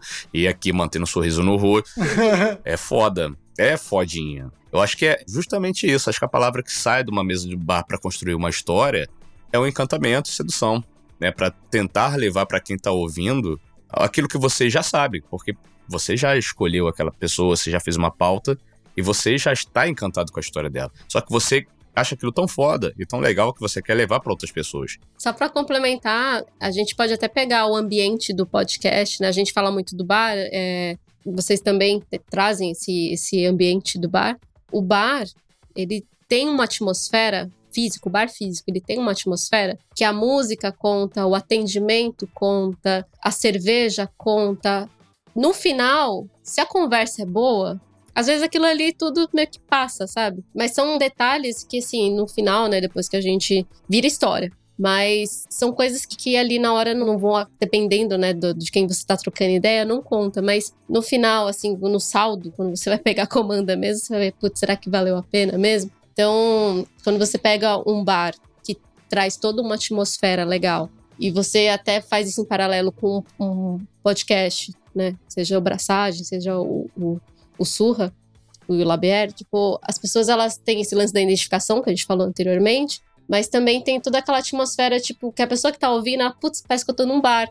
Ah, não, tá, tá discordando da pessoa, tipo, ouvindo. Caramba, não, não é isso, sabe? Tipo, isso, isso é legal. Porque a troca, ela vai além do que você tá ouvindo, porque ela traz isso depois, sei lá, seja no comentário no Instagram, seja no, no grupo do, dos apoiadores, dos mecenas, seja em qualquer outro lugar. Essa conversa, ela acaba se estendendo fora daquele lugar, sabe? Sai do bar e vira dia a dia, sabe? Vira vida, assim. Então, só esse fim.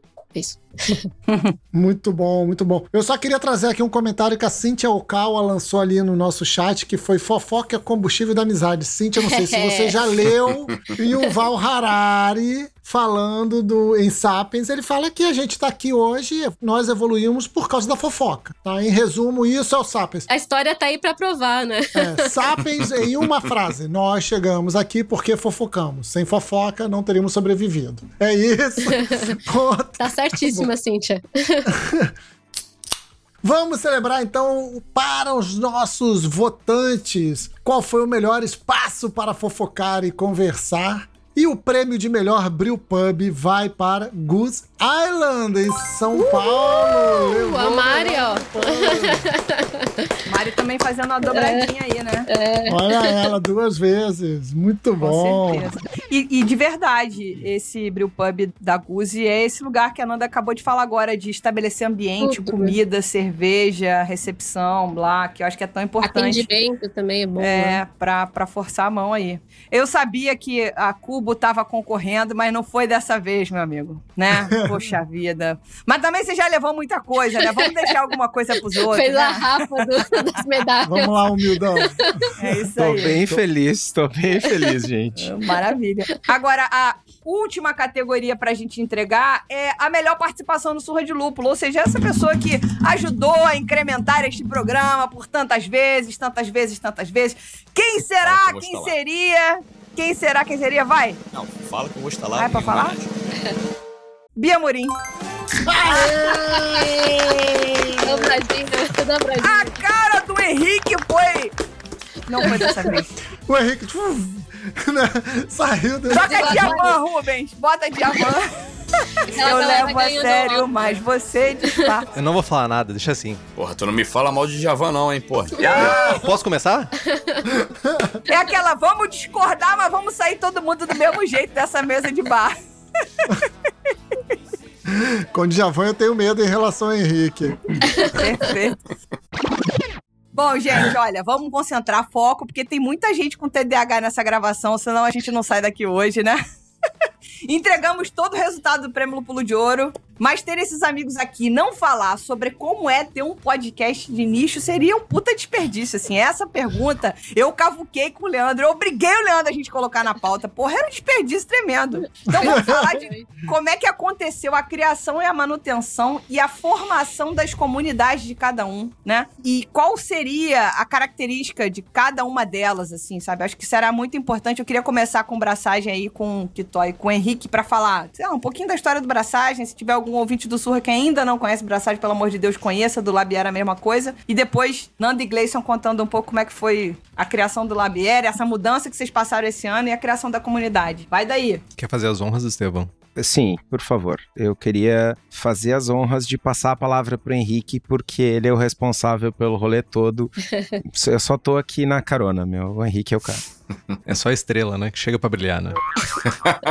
o, o, o, o braçagem, ele surgiu de uma, uma vontade, uma necessidade que a gente tinha. Eu acho que o Estevão falou bastante sobre um início da cena cervejeira caseira e um, um momento que a gente não tinha conteúdo. A gente, eu e tanto eu quanto o Estevão, muito viciados em podcasts gringos, principalmente da Brewing Network, tem o talvez o nosso, pode-se dizer, a gente se inspirou totalmente, pra não dizer que a gente copiou, no Brew Strong, que é o provavelmente o melhor podcast de cerveja que tem na face da, da Terra. E a gente se inspirou muito, a gente se inspira nas duas pessoas que conduziam o programa, que é o, o John Palmer e o Jamil Zainechef. E a gente queria, de alguma forma, trazer isso pro universo que a gente tava inserido. A gente disse, tá, tudo bem. A gente, pô, o Estevão já era uma pessoa foda, ele já é cervejeiro, multilaureado, e eu com muita vontade, muita vontade de fazer as coisas acontecerem, estudando, sabe, BJCP, bastante, sabe, me envolvendo na cena cervejeira. E a gente começou, cara, vamos fazer enquanto for divertido e vamos fazer enquanto a gente não tiver aquilo que a gente conversou antes de, sabe, enquanto for nós, enquanto a gente não tiver mudando o que a gente é, a gente vai fazendo. E estamos fazendo quantos anos, Estevão? Seis? Sete? Seis. Seis anos fazendo podcast, falando sobre cerveja, se encontrando praticamente semanalmente, se divertindo. E tem uma coisa que as pessoas não veem quando a gente tem, para os apoiadores e apoiadoras, a gente tem as gravações ao vivo, mas tem uma coisa que a gente sempre fala um pro outro toda vez que a gente começa a gravar, que é, cara, muito bom te ver, muito bom estar aqui fazendo isso. E quando a gente termina, cara, foi muito bom fazer isso. E sempre é. Eu acho que é por isso que a gente tá e vai continuar bastante tempo. E eu acho que é por isso que as pessoas também. A gente tem várias pessoas que nos apoiam, várias pessoas que nos acompanham aí ao longo desses seis anos. Gente, tem gente que tá desde o início, sabe? Quando a gente gravava com o celularzinho na mão, lá na falecida Pens Beer aqui em Porto Alegre. E é porque é a gente, basicamente isso. Se vocês tiverem a oportunidade um dia de sentar comigo e com o Estevão, a gente é assim. A gente não muda. não é um personagem. É, não é personagem. O Estevão é desse jeito e eu sou desse jeito. Parece personagem, tá, gente? Mas a gente é exatamente desse jeito. Cara, Estevão, quer complementar uma coisa? Hein? Sim, rapidamente. Acho que tudo que tu falou é muito válido, mas apesar de a gente curtir muito gravar e, e curtir todo o processo, ter toda essa galera nos acompanhando e ter o grupo de apoiadores é algo que dá um gás ímpar, assim. Quando a gente está falando de, de produção de cerveja, de técnica, de insumo, de tudo, o grupo, além de ser muito rico em contribuições das mais diversas pessoas, das mais diversas origens e lugares do país, ainda é um espaço que eu tenho muito, muito orgulho que as pessoas, digo sem medo de errar, assim, as pessoas se sentem confortáveis, se sentem acolhidas. Na volta e meia dá uma treta no mercado cervejeiro e nada disso chega no nosso grupo. As pessoas se respeitam, as pessoas respeitam os limites dos outros e, cara, não é só mais um grupo. É, enfim, essas pessoas lindas e maravilhosas fazem os nossos dias muito mais felizes. Então, só tenho a agradecer essa galera. Muito obrigado. Salve de palmas, isso aí. Porra, Tinha caralho. que falar melhor que eu, meu. Eu não ganhei prêmio, tu ganhou, velho. A dicção de milhões. Quarta medalha para o Estevão Quitor.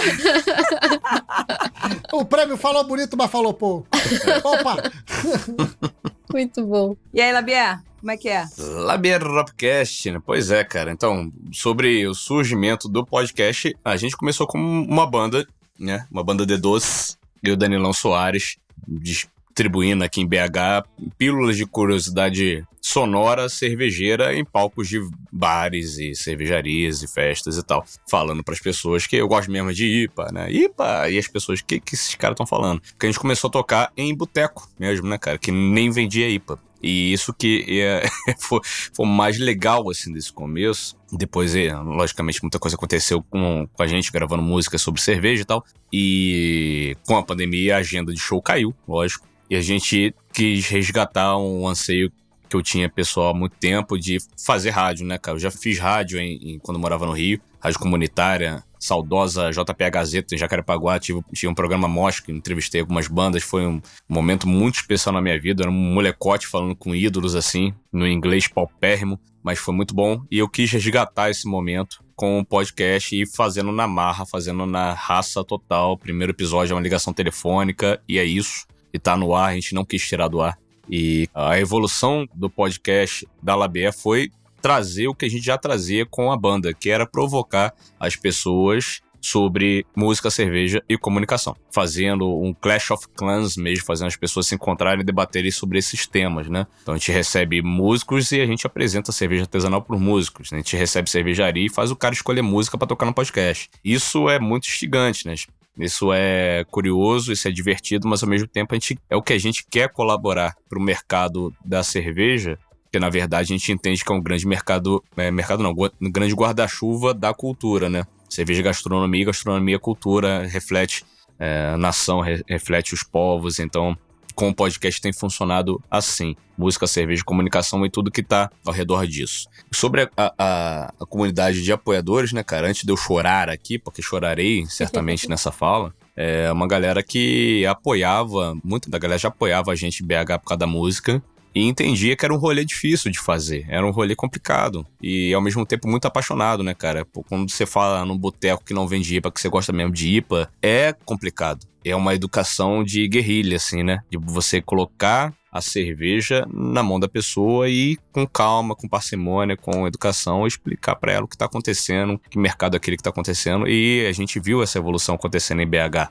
onde está lotado aqui agora meio ano, vou deixar a Nanda falar já já. Mas a gente viu isso acontecendo em BH, a evolução do mercado cervejeiro e tal, as pessoas conhecendo mais sobre cerveja. E a comunidade de apoiadores, ela é uma família, cara. É isso aí. Nanda Vai, Nanda, Filho. aproveita. Agora é a tua hora. Aí começa a chorar que eu não consigo falar. Vamos chorar. Bom, eu comecei até seguir o Labiera através da música. Eu não conheci o Labiera através da cerveja. Isso foi até uma coisa doida, assim, que eu e o Gleison, a gente conversou, assim, um, tempo atrás, que eu fui ali, eu falei, nossa, como assim? né? eu conheci pelo episódio do André Bujanra, né? Que eu já gosto do, do André Bujanra e tal. Aí eu vi um stories dele falando de cerveja. Falei, como assim, né? Aí eu fui e vi e falei, nossa, que legal. Aí fui ouvindo os episódios e fui começando a gostar e aí eu virei uma apoiadora. Aí nisso que eu fui virar, que eu virei apoiadora, eu interagia, enfim, sempre dava, né, minha opinião ali como apoiadora e tal. Até que o Gleison fez o convite pra participar do episódio com a Bia Amorim e com a Silene. Aí eu falei, puta, não tem nem roupa pra isso. Porque Porra! duas eu também mulheres roupa, fodas. não. É, uma mulher super premiada, essas mulheres fodas. E aí eu fiquei, claro, ansiosa, nervosa, né? Porque nunca falei assim, sempre fiquei muito no backstage, né? Eu sou da comunicação, mas eu, eu sempre fiquei do lado, da, atrás das câmeras, atrás de, das coxias ali. E aí falar, pra mim, sempre foi até um problema. Eu sou uma pessoa que sou tímida. Isso sempre foi um problema também. E aí eu me senti acolhida no grupo de apoiadores pela galera, que era uma galera do Brasil todo. E é uma galera muito gente boa. A gente, como o Gleison falou, a gente não fala só sobre cerveja, então a gente fala muito de música. E aí isso acabou virando também, né? Por eu sempre falar de música no, no meu perfil pessoal e falo de cerveja de vez em quando, porque eu trabalho com isso também. E também sou comunicador, então eu sou praticamente o. Como é que é, Gleison? É a persona, a persona do Lavier, porque eu sou da comunicação, da música e da cerveja. E essa identificação, né, não só com o, o podcast, mas com a galera, abriu portas, né, de que ter um nosso. criar conteúdos e tal. E eles foram me abraçando. O Gleison e o Danilo falaram: ah, não, Fê, vamos participar, vamos criar o Hop Brunch, vamos criar não sei o quê, né? E esse acolhimento, assim, eu sempre vejo, assim, que é presente, né? Pelo que o, o Estevão falou, né? Que tem a galera que se respeita. Sempre vai ter briga. Quando tem muitas pessoas, sempre vai ter alguma discussão ali. Mas, mesmo tendo as discussões, a gente consegue resolver, a gente consegue lidar, a gente. Ou tenta, pelo menos. E essa comunidade, assim, é, é um, um dos orgulhos, assim, que se não fosse essa galera, é, acho que o podcast já teria, sabe, né? Vou até bater aqui. Mas é uma galera que, que, pô, apoia mesmo, sabe? É apoiador mesmo, sabe? Não é só o nome apoiador. A galera apoia mesmo, eles gostam. E eu sou muito grata pelo convite, e é isso aí. Que demais ouvir isso. E vocês, meus queridos, falam por favor dos mecenas. Os famosos mecenas. Pois é, a gente tem uma relação de mão dupla, mas pelo menos daqui eu tenho certeza que é muito íntima com os nossos mecenas, assim, a gente agradece a cada novo participante que entra, a gente fica muito feliz quando eles entram no grupo, a gente percebe que isso dá uma movimentada no grupo porque é um novo ponto de vista que entra ali e que começa a somar e trazer, tem gente que é um pouco mais calada, tem gente que é um pouco mais ativa, a gente teve o prazer de ter um mecenas que ele tá um pouco calado agora, que ele tá estudando loucamente, que é um mecenas de quantos anos, Lúdio? 18, vai fazer 19 esse ano agora. Oh, É, 19 anos. baby, like a E, baby. cara, isso pro nosso mercado tem um valor gigantesco, Animal. Muito legal, cara. porque ele traz uma visão completamente diferente do que nós, 40 mais, menos alguns que estão aqui nessa sala, 30 mais.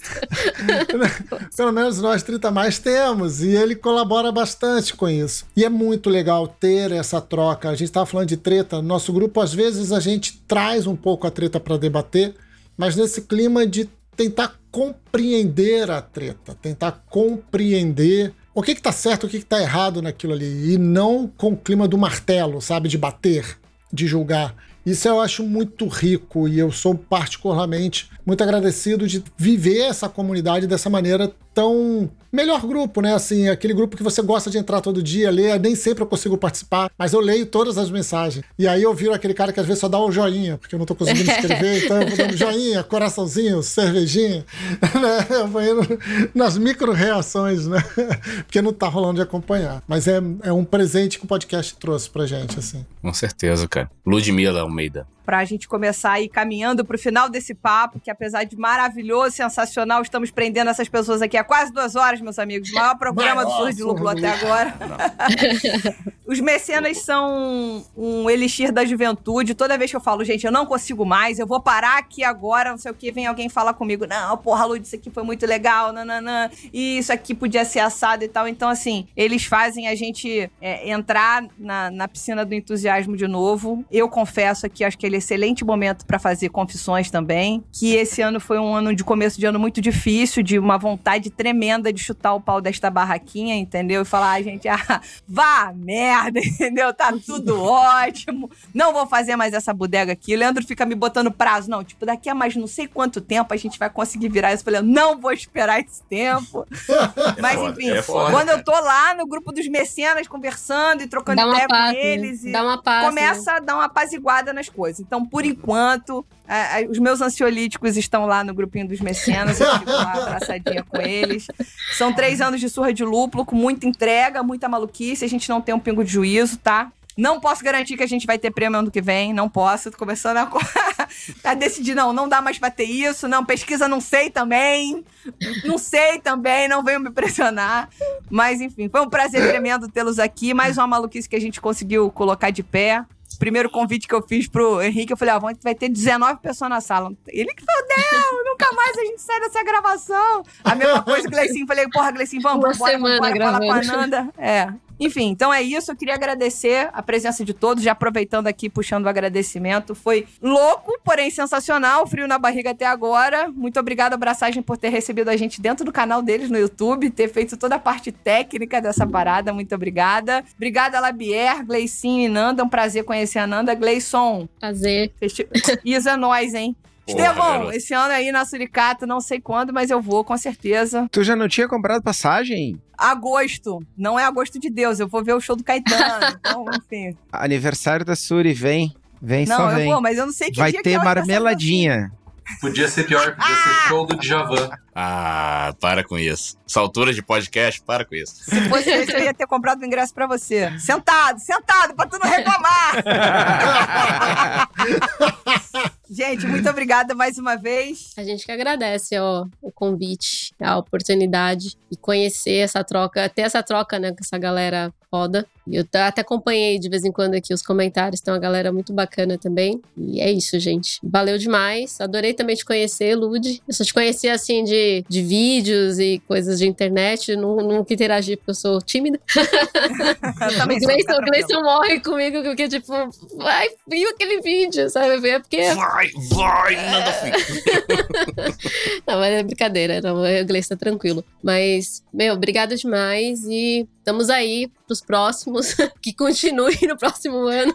Permaneça, porque os ansiolíticos valem muito a pena. não as drogas. E é isso, gente. Também vou desejar mais uma vez feliz aniversário. Esse programa vai sair vésperas de completar os seus três anos. Uma longa vida pra vocês. Continue fazendo conteúdo. Quanto mais pessoas fazendo conteúdo, mais a gente vai fazer essa engrenagem girar. E não esmoreçam, é só o começo. Valeu, gente, mais uma vez. Feliz aniversário. Continuem firmes e fortes. Não desistam. e venham pra cá, venham tomar uma selva com a gente. Bora. Porra, vou tomar serva com o campeão, cara. Vem tomar a cerveja mais hypada do Brasil. As medalhinhas do lado. assim. Quadribol, quadribol, quadribol, campeão do quadribol. Gente, não tenho, não tenho palavras, né, cara, pra chegar ne- nesse final de podcast aqui. É uma loucura, a gente gosta da loucura. Lud falou que a minha mente é uma loucura criativa e a sua também é. E a gente se conecta e se identifica nisso. A gente é tudo doido, a gente não dorme, a gente acorda cedaço pra produzir a parada, acompanhar tudo. A gente não dorme, a gente não tem final de semana. Porra, Nandinha, tadinha, entrou pro Labier. Você começar a Zoeira. Gente, posso sair? Não, cara, não, não. Zoeira, não, eu amo. Eu, eu adoro muito, eu gosto muito do. Não, mas o pau quebra mesmo, então eu queria deixar, antes de cantar parabéns pro Surra, parabéns ao Braçagem Forte por todos esses anos na batalha, porque é trampo pra caralho. A gente tá indo há três anos também junto com Surra, praticamente gêmeos, e é trampo demais. E olha que a gente faz um, um podcast quinzenal, né? Então, ao Surra de Lúpulo fica meu parabéns absurdo, porque eh, eu imagino que seja a intensidade que a gente trabalha aqui vezes dois ou três, ou mais. E é, é insano isso, sacou? É insano. Então, até estendendo também os agradecimentos a todos os apoiadores, tanto do Labia Hopcast, do Braçagem Forte, Surra de Lúpulo, e eu queria falar uma poesia aqui para fechar. É essa poesia é de um camarada chamado Bernardo, e ele fala assim: Essa é para tocar no baile. Essa é para quem fica à vontade dentro das frequências, para quem mexe à vontade na verdade da frequência grave. Essa é para quem soma no groove, é para quem faz a sua microparte para alguma micro coisa no mundo mude. Em qualquer lugar o dia da semana, quem não conhece não se gana. Eu disse essa é para quem sabe que a diferença entre uma festa bacana e uma festa de bacana não é mero detalhe. Eu disse essa é para ficar no baile. Isso daí é de Benegão. Um beijo a todo mundo aí e é nóis. E os seletores de frequência. É. Ah. Essa é pra tocar no baile. Tocar no baile. Maravilhosa. Gente, muito obrigado por vocês aqui, brigadaço mesmo. E eu hoje vamos encerrar o programa do jeitinho que a gente gosta, agradecendo aos mecenas que nos ajudam a manter a independência criativa do Surra de Lúpulo. Mas eu quero agradecer, começando por todo mundo aqui que acompanhou esse bate-papo no YouTube. Muito obrigado a vocês que participaram, trocaram ideia, comentaram, contribuíram aí nesse clima maravilhoso. E agradecer a João de Deus, Luiz Henrique Camargo, Matheus Faca, Pri Colares e Taicher Câmara. Obrigado, gente. E o que, que a gente diz, Lud? Até semana que vem. Não, muito bom te ver, muito bom estar com você. Ah, não. Aqui. Eu não falo essa porra nunca pra você, Direto cara. ao ponto. Eu não falo essa porra nunca, velho, pro Leandro. Que cara, não vou dar confiança pra ele, não, senão acabou. Gente, acabou. Acabou, acabou.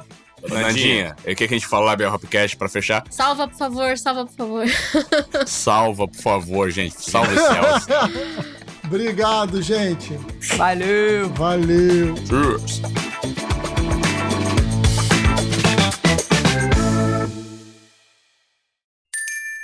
Beba menos, beba melhor. Beba com moderação.